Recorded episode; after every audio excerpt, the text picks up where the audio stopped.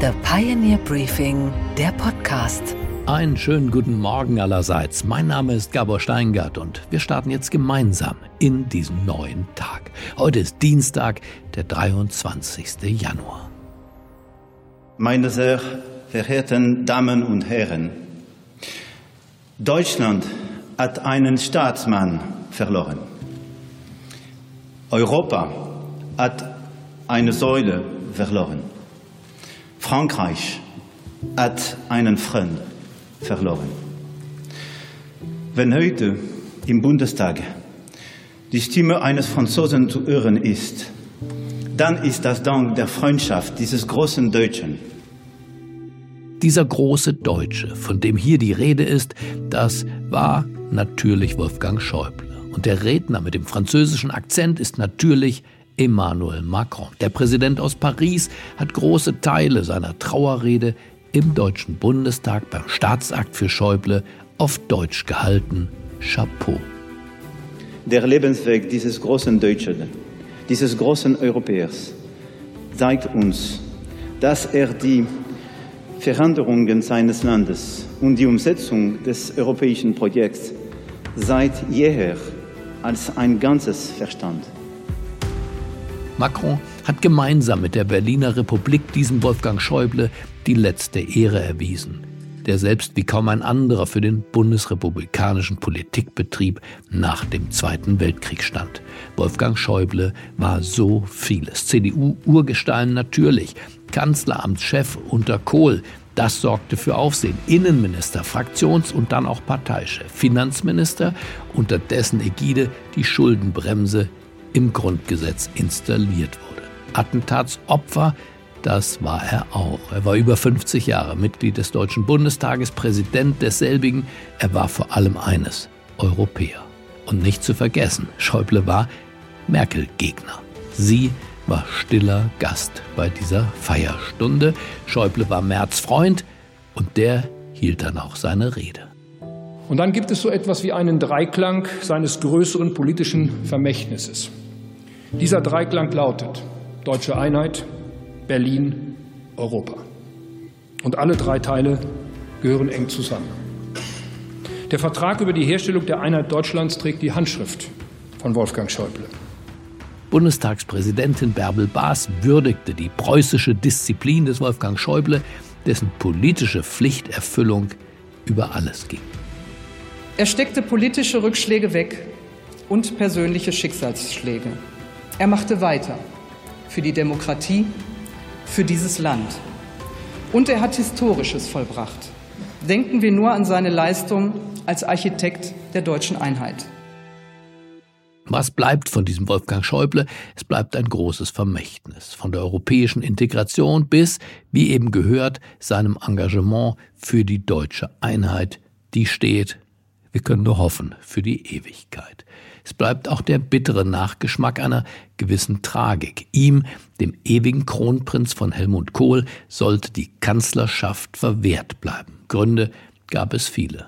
Die Parteispendenaffäre der Kohl-CDU, die ihn den Partei- und Fraktionsvorsitz kostete und in der Folge der Aufstieg von Angela Merkel, die die Macht an sich riss, und sie dann auch nie wieder hergab. Die beiden sollten und wollten keine Freunde mehr werden. Wolfgang Schäuble war ein Politiker des alten Schlages, das heißt sachlich, äußerlich uneitel, hart, ich fand ihn aber nie unbarmherzig. Härte und Humor, das ging bei ihm gut zusammen. Für ihn zählten keine Social-Media-Inszenierungen, sondern harte Fakten. Das kam gut an, als er 1972 erstmals in den Bundestag gewählt wurde. Heute würde er damit als Neuling wahrscheinlich nicht sehr weit kommen.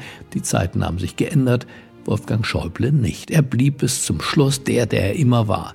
Die einen würden sagen, aus der Zeit gefallen. Die anderen würden sagen, historisch. Und beides war am Ende richtig.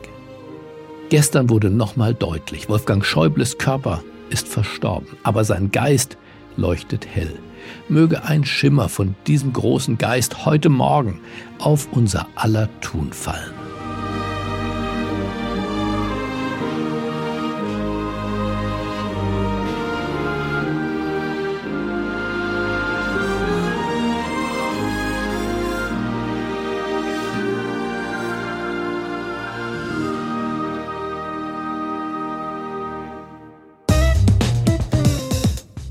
Unsere weiteren Themen heute Morgen. Bayer CEO Bill Anderson erklärt im Podcast, wie er dem DAX-Konzern wieder auf die Beine helfen will. I think we have to demonstrate not only can we deliver on the potential of these businesses, but we also can solve these problems. Debt, the litigation, the bureaucracy, and that's the work that we have to prove. Anne Schwedt an der Wall Street hat die Zahlen von United Airlines. Olaf Scholz sucht einen neuen Koch und wir wundern uns. Wir wundern uns über einen hochrangigen und anmaßenden Fan der britischen Band Coldplay. Die Bayer AG in Leverkusen steckt in der Krise. Allein im vergangenen Jahr sanken die Aktienwerte des Chemie- und Pharma- und Saatgutkonzerns um erneut 30 Prozent, teilweise auch mehr. Nun soll es einer richten, der Amerikaner, der Texaner Bill Anderson. Er hat schon in der Vergangenheit verschiedenste Pharmaunternehmen geführt und plant nun einen, tja, massiven Umbau, allerdings auch einen Abbau von Stellen drastischer Art. Es ist nicht das erste Mal, dass der Konzern seit der Übernahme von Monsanto in den USA zum Rotstift gezwungen wird. Doch diesmal ist einiges anders, denn der Amerikaner Anderson plant nicht weniger als eine, wie er uns gleich erzählen wird, Revolution der Unternehmenskultur dieses Chemie-, Pharma-, Gesundheits- und Saatgutkonzerns. Früher hätte man gesagt, Bayer ist ein Konglomerat. Tut er all das, diese Revolution, mit dem Ziel einer späteren Zerlegung, Zerschlagung, wie wir das bei Mercedes oder noch besser vielleicht bei Siemens gesehen haben? Das wollte ich von ihm wissen und habe nachgefragt, denn Bill Anderson hat uns auf unserem Redaktionsschiff der Pioneer One besucht, um uns seine Vision von der Bayer Zukunft zu erklären. Also, was will er tun? Was hat er vor und in welchem, ich sag mal, Good Fighting Spirit ist dieser Texaner? Vorhang auf für Bill Anderson. A very good morning, Bill Anderson, here on the Pioneer One. Ah, thanks. It's great to be here. What brought you to Germany? You are from Texas in the US. Now you're living in Düsseldorf. What brought you here? Well, it's been a long journey. I'm really excited. Es war eine lange Reise. Ich bin echt aufgeregt, Teil einer tollen Company zu sein und Teil unserer Mission. Gesundheit für alle und Hunger für niemanden. And hunger for none. And it's something the people of Bayer feel really strongly about and something I'm excited to, to be a part of. What do you think about Germany? Now you're living in the middle of this country, oh, in the west part of this country. Well, I, I had a taste of Germany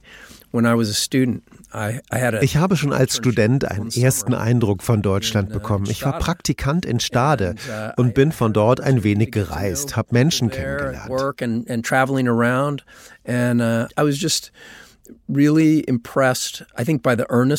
Mich hat damals wirklich diese Neugier und Offenheit der Deutschen beeindruckt. Und 35 Jahre später bekam ich die Chance, hier zu leben und bin mit meiner Frau hierher gezogen. I had an opportunity to, to live here, and, and my wife and I decided to, to follow the call. And now you have a tough mission here because Bayer is not in a good shape. If you look at the stock market, you are losing weight and weight and weight nearly every day, every week. Even since your beginning, eh, you have lost nearly 40% of the company value. Why is it so? Well, Bayer is a 160 year old company, and it's doing amazing things in the world. Uh, es ist eine Firma mit einer über 160-jährigen Geschichte, die viele tolle Dinge auf der Welt macht. Wir stellen Nahrungssicherheit für 8 Milliarden Menschen her.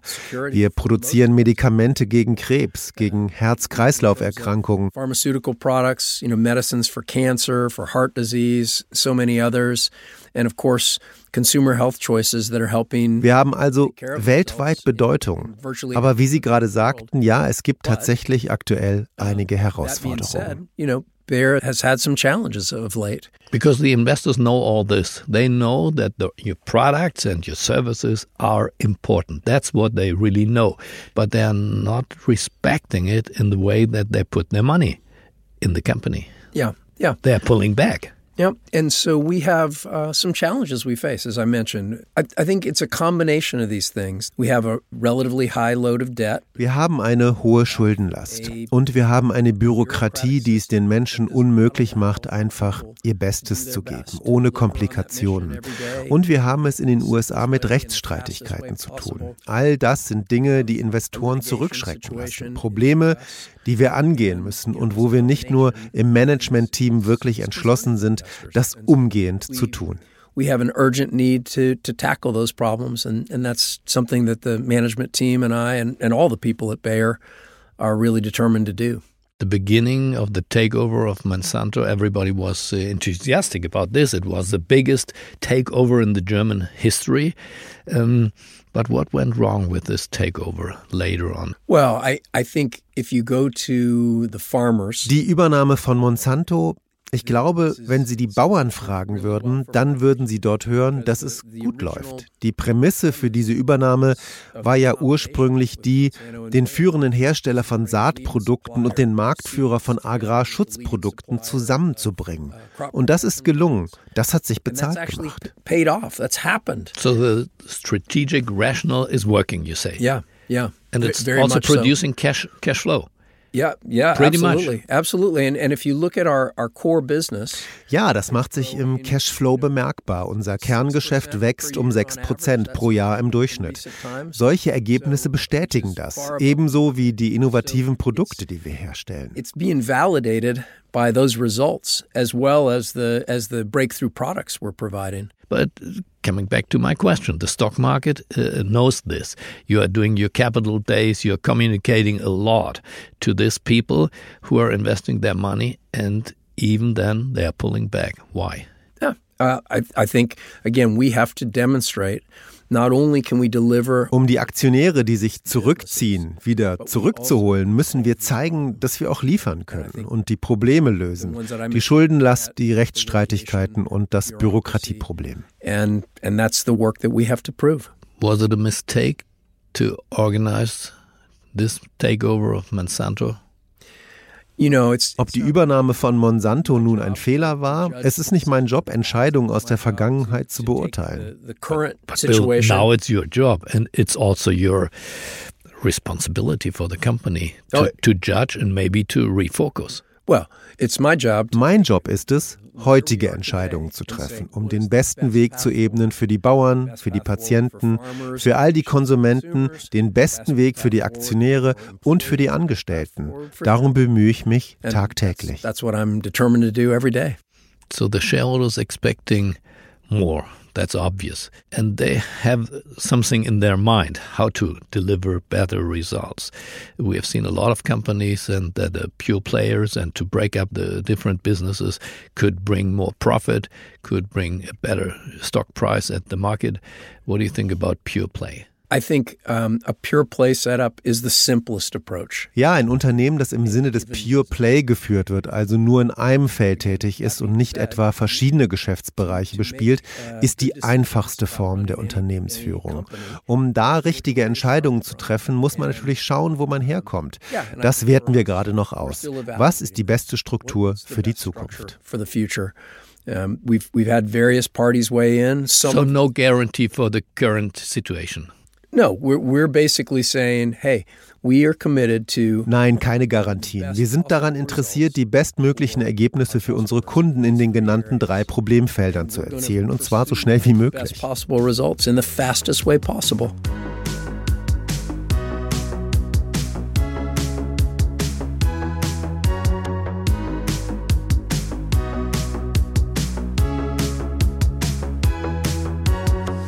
To bring the decision from the top to the bottom? Yes. That's what you call a, a new operating model? Yep. Wir orientieren uns an dem Modell der dynamisch verteilten Verantwortung. Große Firmen haben Regeln, viele Regeln. Als ich zu Bayer kam, musste ich lernen, dass wir ein fast 1400 Seiten starkes Regelwerk haben. Die Idee dahinter ist natürlich, wenn sich alle an diese Regeln halten, kommt etwas Gutes dabei raus. That everything will work out great. And these rules are made by your employees or by the government? No, no, these are das sind wohlgemerkt nicht irgendwelche allgemein staatlich festgelegten Regeln, es sind interne Regeln die aufgesetzt wurden, um uns zu bewahren vor Fehlern. Heutzutage funktioniert das nicht wirklich. I don't know if that ever worked, but it certainly doesn't work today. And you think you have the right people for this cultural change? Because some of these people are, are really trapped in this buyer culture. It's really interesting to me how this has played out because I started, I mentioned, about seven years ago. Als ich vor etwa sieben Jahren erstmalig über diese Ideen sprach, meinten die Leute, brauchst du dafür nicht andere Menschen, andere Manager? Wie kannst du ein System verändern mit den Menschen, die das aufgebaut haben? Und ich dachte, hey, der Feind ist im Inneren, auch in meinem. Hey, you know, the, the enemy was within, like including me. I mean, I, I grew up in a system like this. I learned how to be a manager in a system. Ich bin in einem System groß geworden, in dem Manager Dinge entscheiden und darüber bestimmen, was die Arbeiter zu tun hatten. Solange es Bereitschaft gibt zu lernen, kann jeder zu dieser Veränderung beitragen. Man muss sich auch selbst verändern und den anderen dabei helfen, das auch zu tun. Everyone can learn as long as they're willing to learn and and people can make this change. So now, Bill, it doesn't sound like a reform anymore. Now it sounds like a revolution. It is a revolution. It's a revolution. Ja, es ist eine Revolution, die bedeutet, dass dem Job eines jeden einzelnen Mitarbeiters mehr Bedeutung zukommt. Heutzutage geht man doch, wenn man etwas gestalten will, zu einem kleinen dynamischen Start-up. Große Firmen sind für junge Leute weniger interessant, weil dort bestimmte starre Strukturen herrschen. Es braucht dort Jahre, bis man etwas verändern kann. Das ist nicht mehr attraktiv. Menschen heute wollen für die Entscheidungen, die sie selbst treffen können, respektiert werden. Ich bin froh, dass die Repräsentanten der Mitarbeiter diesen Veränderungen sehr positiv gegenüberstehen. And I'm I'm really pleased the the employee representatives, the people of Bayer have have been very proactive about this. I think it's a good idea, but the question is whether is this idea enough to move faster the whole company, but also the profits and and the, the stock market value. People at Siemens and Mercedes they would teach us that at the end they break up their companies and they made the smaller units. Uh, do you think this is a kind of role model for you later on after your revolution? I don't know. I don't know. What I know is we've moved incredibly fast already. The people of Bayer have been Ob diese Revolution nur der erste Schritt für eine Zerschlagung ist, die dann folgt, ich weiß es nicht. Wir haben schon wahnsinnig viel bewegt, seitdem ich bei Bayer angefangen habe. Am 1. Juni letzten Jahres. Und schon heute haben wir rund 240 Teams, die dieses neue Modell implementiert haben. Bis zum Jahresende werden wir Tausende davon haben. Tausende Teams. Wir bewegen uns also mit Lichtgeschwindigkeit. Mal schauen, wie die Ergebnisse sind. You know, light speed on this, and we're going to see what the results are. I wish you all the best. Thank you, Bill Anderson, for our conversation, and uh, you're on a strong mission. I wish you all the best. Thank you. It's great to be here. Das gesamte Gespräch mit Bill Anderson, in dem er seine Pläne konkretisiert, hören Sie am Samstag als Pioneer Sonderpodcast. Natürlich nur, soweit Sie Teil der Pioneer-Familie sind. Guter Journalismus hat seinen Preis, aber das wäre doch eine Gelegenheit, Pionier zu werden. Ich würde sagen, es lohnt sich. Und was ist heute an den Finanzmärkten los? Na, da weiß niemand besser als unsere Börsenreporterin Anne Schwedt, ob die Geschäftszahlen von United Airlines im Steig oder doch eher im Sinkflug sind. Einen wunderschönen guten Morgen, Anne. Guten Morgen, Gabor. Die amerikanische Airline hat sich in die Bücher schauen lassen. Eher ein ruhiger Flug oder kündigen sich da, sagst du, geschäftliche Turbulenzen an? Also United selbst sieht tatsächlich Turbulenzen am Horizont. Die Airline geht von einem Verlust im laufenden Quartal aus. Grund dafür sei die Entscheidung der Flugaufsichtsbehörde, die 737 MAX 9 Boeing-Maschinen am Boden zu lassen, nämlich wegen dem Zwischenfall auf einem Alaska Airlines Flug, als sich ja ein Kabinenteil während des Flugs abtrennte. Das ist jetzt die erste Airline, die mit wirtschaftlichen Konsequenzen aufgrund dieses Zwischenfalls rechnet. United geht davon aus, dass die Maschinen diesen Monat gar nicht mehr fliegen dürfen, weil die Untersuchungen noch andauern. Abgesehen von dieser Warnung fürs laufende Quartal hat United fürs abgelaufene Quartal aber super Zahlen vorgelegt. Der Umsatz konnte um 10% gesteigert werden, mehr als von Analysten erwartet. Darüber konnten sich auch die Anleger freuen und schicken die United-Aktien nachbörsig mit mehr als 6% ins Plus. Und dann, Anne, sag uns doch bitte, wie gestern bei euch in New York die Wall Street in diese neue Woche gestartet ist. Echt super tatsächlich. Alle drei großen Indizes konnten im Plus schließen. Beim S&P 500 gab es sogar wieder einen neuen Rekordstand. Weiterhin zugegriffen wird bei Tech-Aktien und Chip-Herstellern immer noch wegen des super Ausblicks, was den KI-Boom betrifft. Die Anleger glauben, dass die Nachfrage nach KI hoch bleiben wird, selbst wenn sich der Rest der Wirtschaft abkühlt. Zu sehr sollte man allerdings nicht in Partylaune verfallen. Immerhin steht uns nächste Woche schon die nächste Notenbank-Sitzung bevor. Und es kann sein, dass die die Hoffnung auf balde Zinssenkungen dann nochmal deutlich dämpfen wird. Inzwischen kippt auch langsam die Stimmung. Immer mehr Analysten gehen davon aus, dass wir die erste Zinssenkung erst im Mai bekommen werden und nicht schon im März. Großer Verlierer war gestern tatsächlich auch die Kryptowährung Bitcoin. Die fiel erstmals seit der Einführung des Bitcoin Spot ETFs wieder unter die 40.000 Dollar Marke. Ganz einfach, weil die Anleger da jetzt Gewinne mitnehmen und die wieder in den Aktienmarkt umschichten. Diese Woche bleibt aber ansonsten weiterhin super spannend mit heute zum Beispiel den Quartalszahlen von Netflix und morgen von Tesla.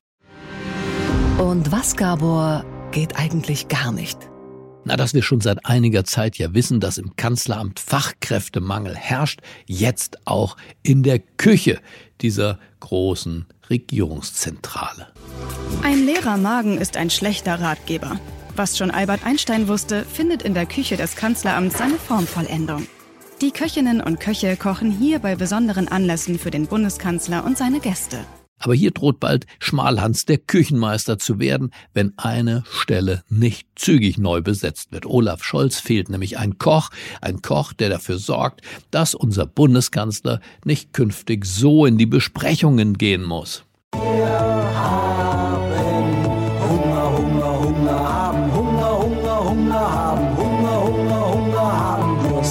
In der Stellenausschreibung des Kanzleramtes steht genau beschrieben, was der oder diejenige dann zu tun hat, nämlich Zitat Staatsempfänge, Abendessen und andere Veranstaltungen gastronomisch vorbereiten und gestalten.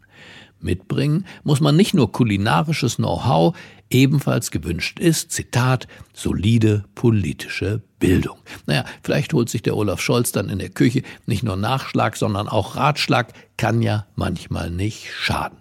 Und insgesamt muss dieser neue Koch oder die Köchin sich natürlich auch dem Arbeitspensum des Regierungschefs angleichen. Kann ja sein, dass der nach später Akteneinsicht Gelüste auf Currywurst entstehen, so wie bei Gerhard Schröder. Also ist die Bereitschaft schon erwünscht, gegebenenfalls auch mal Überstunden zu machen. Wie wird das Ganze vergütet? Ausgebildete Köche sind schließlich Mangelware. Tatsächlich fällt der Blick in die Lohntabelle etwas ernüchternd aus. 3000 bis 3700 Euro brutto bekommt man im Kanzleramt. Das liegt deutlich unter dem Durchschnittsgehalt in Deutschland. Das liegt bei 4300 brutto. Ich würde mal sagen, Olaf Scholz darf sich nicht wundern, wenn da die Bewerberlage etwas dünn ausfällt. Und womöglich, wenn nichts anderes mehr geht, heißt das Motto dann, heute bleibt die Küche kalt, wir gehen in den Wienerwald. Okay, Gabor, und was hat dich heute Morgen wirklich überrascht? Na, dass der philippinische Präsident in a sky full of stars auf dem Weg zum Coldplay-Konzert in der Hauptstadt Manila war.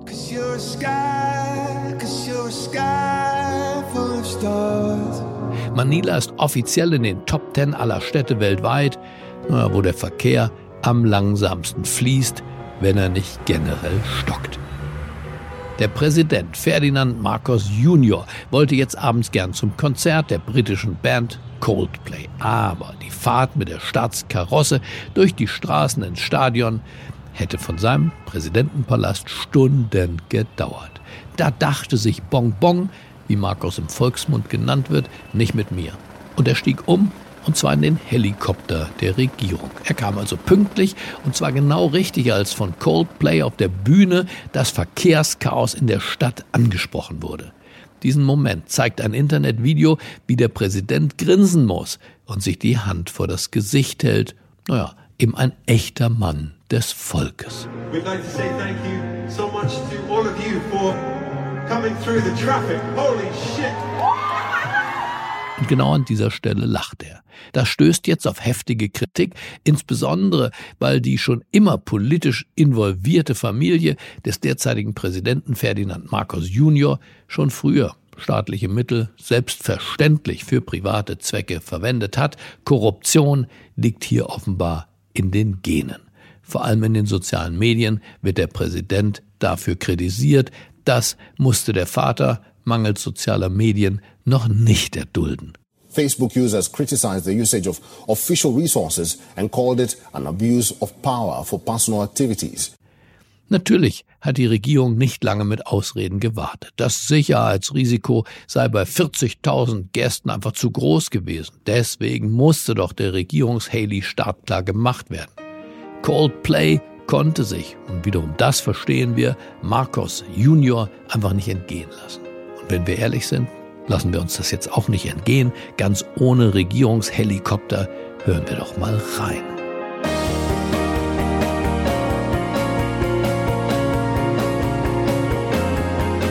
Ich wünsche Ihnen einen schwungvollen Start in diesen neuen Tag. Bleiben Sie mir gewogen, es grüßt Sie auf das Herzlichste, Ihr Gabor Steingart.